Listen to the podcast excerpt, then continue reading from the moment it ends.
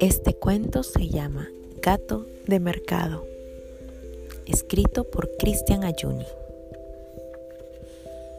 Soy un gato. En el mundo hay muchísimos tipos de gato que se diferencian unos de otros por el nombre. Los gatos de techo, por ejemplo, no tienen nombre. Vienen y van a su antojo, cantando y jugando a la luz de la luna. Los gatos de casa tienen un solo nombre, tierno y gracioso, como Félix, Minina o Michifus. No vienen ni van, sino que están en su casa echados, durmiendo, jugando y ocupándose de sus asuntos. Yo, en cambio, soy un gato de mercado.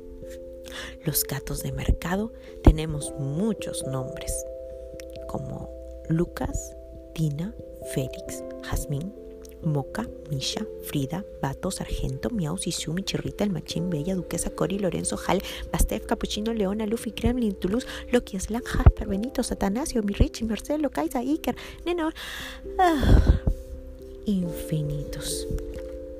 Cuando paso por el puesto de la señora Mercedes que vende verduras, me saluda y me dice, Hola, bandido. Mientras me suelto una tirita de berenjena exquisita.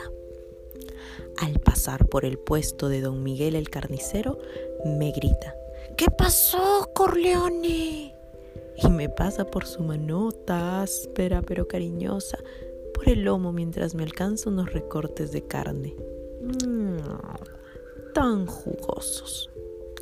Cuando paso por el puesto de Vanessa, la vendedora de condimentos, me rasca la cabeza y me dice, Hola, Chango y luego me regala un poco de tocino ahumado.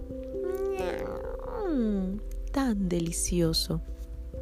Si camino debajo del banquito de Malulo, el vendedor de pollos me mira y me dice, tiki tiki tatán, y me comparte una cabecita de pollo que me llevo a comer en privado.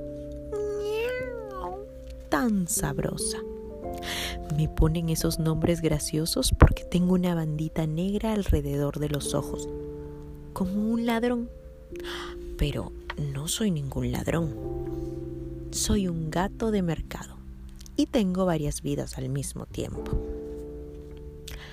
Al final del día, cuando mis amigos vendedores cierran sus puestos y las luces se apagan, dejo de ser Corleone, Django, Tatán o bandido.